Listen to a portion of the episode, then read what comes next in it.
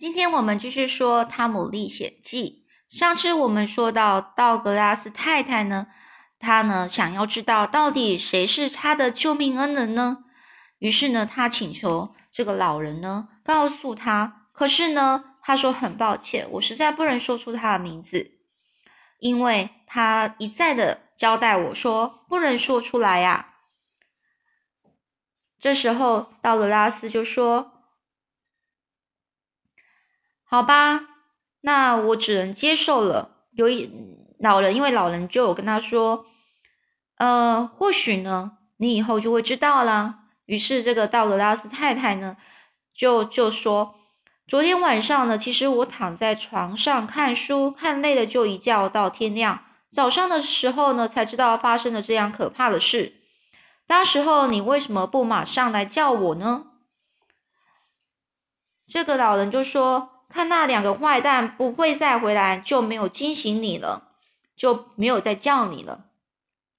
但是为了怕呢，这个坏人又会再会再回来，所以呢，我叫我们家三个黑奴，就是黑人啊，以前的黑人是奴隶呀，黑奴呢，在你家周围守到天亮。他们刚刚才回来呢。这来访的客人呢，走了一批又一批。这些话呢，这个威尔士曼老人呢，重复了好几次。于是有个不知名的英雄救了这个道格拉斯太太的这件事情啊，就在这个小镇上开始传开了。那天呢，刚好是星期天，镇上的人啊，为了打听这件事情的发展，很早呢就聚集在教堂。可是到现在还没有发现那两个歹徒的踪影。这个牧师啊，他刚结束布道，布道就是讲一些。呃，就是呃呃，就是一些我们道德道德的事情，呃，一些宗教道德的事情。那他们呢？大家呢？听完牧师传道之后呢，大家呢就走出教堂了。萨奇尔大法官的太太呢，就走进了哈勃太太身边，她小声的问说：“哎，我家贝奇昨天呢野餐一定玩的很累吧？”我想今天他大概很晚才起床吧。这个哈勃太太就有点疑问的问说：“很奇怪，你是说你家的贝奇小姐吗？”这个萨奇尔太太眼睛就就盯着哈勃太太说：“是啊，我们家贝奇昨天晚上不是住在你家吗？”这哈勃太太就说：“没有啊，她没有来呀。”这萨奇尔太太听到这话，突然脸色立刻大变。刚刚呢，就在这时候，波利姨妈和一位太太一边谈着话，一边往他们的这个方向走过来。姨妈看见萨奇尔太太和哈勃太太，就上前打招呼。她说：“两位太太早啊，昨天孩子在野餐，一定很好玩吧？我家的淘气鬼倒都忘记回家了。”我想一定是在你们家过夜，不知道是在你们哪一位的家里呢？今天也不来做礼拜，我正要去找他呢。现在不来做礼拜，就是每个礼拜天都要去这个教堂，然后听这个牧师呃讲一些传道的一些东西就对了。那怎么没有来？连今天要应该要来做礼拜都没有来啊？这萨萨奇尔太太摇了摇头，就说：“糟糕。”脸色突然变得苍白，这个哈勃太太就有点很很紧张的说：“哎呀，汤姆没有来我家过夜啊！”这个玻璃妈开始露出又很惊恐的样子，就问说：“就问旁边的那个乔，他就说：‘乔哈勃，你你今天早上有没有看到汤姆呢？’这个时候呢，乔他就会说：‘没有啊，伯母。’那你昨天不是和汤姆在一起吗？那小又问说啦，我没有和他在一起，他是和贝奇在一起的。这姨妈又问，那回家的时候呢？那这时候他就回说，回家的时候我就不清楚了。不过我记得我们进那个岩岩洞的时候呢，他们俩好像也是在一起的。就往教堂外面走的人都停下来，开始在外面窃窃私语，就在讲话啦。每个人的脸上都浮现着好像又有什么事情要发生的样子。问遍了跟刚刚跟跟他们一起去的那些哥哥姐姐们，没有人注意到昨天回来的时回程的时候，汤姆和贝奇并没有坐上小汽艇这件事情，所以大家都开始自责说，当时没有清点人数啊，是是一大错误。所以呢，这个有个年轻人突然很突然就说了，那两个孩子该不会还留在岩洞吧？这萨基尔太太一听，马上就晕了过去。波利姨妈也大哭了起来。于是，卡蒂夫山的事件呢，又变成一个第二个问题了。这两个强盗也没有人提起了。镇上响起警钟，就是警铃呐，展开了找寻这两个孩子的工作。所以呢，本来呢，那些两个逃犯，那个本来要追追呃去找那两个坏人的事情呢，突然又变得不重要。现在要先找那两个孩子啦。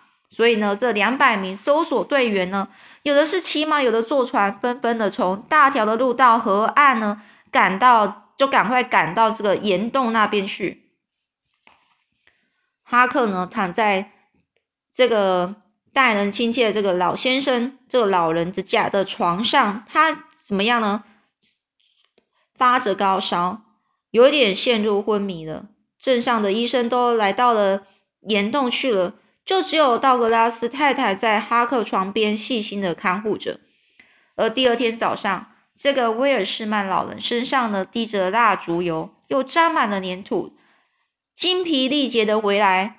老人一进门，马上来到卧室，就问道格拉斯太太有关哈克的病情。这时候呢，还好，这个道格拉斯太太说，刚刚才退烧，现在睡得很熟。这两那两个孩子找到了吗？这个老人说：“嘘。”老人看了哈克一眼，食指放在嘴唇上，制止这个道格拉斯太太的问话。这个道格拉斯太太呢，就很理解的和老人走到隔壁的房间。老人就说：“不要让哈克知道汤姆和贝奇失踪的事啊。”这个道格拉斯太太就说：“是啊，我知道了，因为我太关心这件事了，我才急着问你。”哈克既然生病了，这些事情当然不必告诉他，免得让他增加烦恼啊。而且呢，这个老人说不止这样啊，我听人我还听人家说，哈克和汤姆是最要好的朋友呢。哎呀，这个道格拉斯太太就说，那我更应该瞒着他了。你们有找到什么吗？这老人说，哎呀，很难讲啊，我们找遍了整个洞，嗓子都喊哑了，就没有任何回应。哎，这个道格拉斯太太就说：“那两个孩子真是在洞窟里面吗？会不会到别的地方了呢？”老人说：“不会啊，因为我们到了游客常到的地方，发现岩壁上有用蜡烛油烟熏着汤姆和贝奇的名字，同时还捡到一条弄脏的缎带。”而那个道格拉斯太太就说：“那岂不就是真的就在……嗯，有点就是担心，然后很害怕，觉得该不会出了什么事吧？”这个老人又说啦，萨奇尔大法官呢，也在我们那个搜搜索队伍里。他捡起那团那条缎带的时候，马上就确认这是他女儿的东西。那时候他难过的，啊唉，简直是。所以呢，如此又过了两天了，大家并没有放弃搜索的工作，但是两个孩子还是没有任何的音讯啊，音就是完全没有任何的消息。就在这时候呢。那间禁酒禁酒旅馆里，就是那个旅馆是不能喝酒的，叫禁酒旅馆，是被禁止喝酒的。在那间旅馆里面被发现，老板藏了许多私酒，就是藏了许多酒啦。在这个平常平常时候呢，一定是一个很惊人的消息，但是现在呢，却没有人会觉得很特别，因为呢，大家的重点都在找那两个失踪的孩子。又过了两天呐，哈克的烧退了，神志也清醒了。他完全不知道汤姆失踪的事情，最让他挂念的是金币。他恨不得赶快病快快点好，才能和汤姆一起去寻宝。但是他生病的这个时候呢，那两个坏蛋会不会又带走金币呢？想到这里，他又开始不安了。在一次和道格拉斯太太的谈话中，他有气无力的把话题转到那间旅馆去。哈克就问。道格拉斯太太，请你告诉我，在我生病这段期间，那一个旅馆到底发生什么事吗？这个道格拉斯太太说：“哎，你怎么会知道啊？真的有发生一件事。”哎，哈克眼睛睁得大大的，马上坐了起来。发生了什么事啊？好，那我们下次再说喽。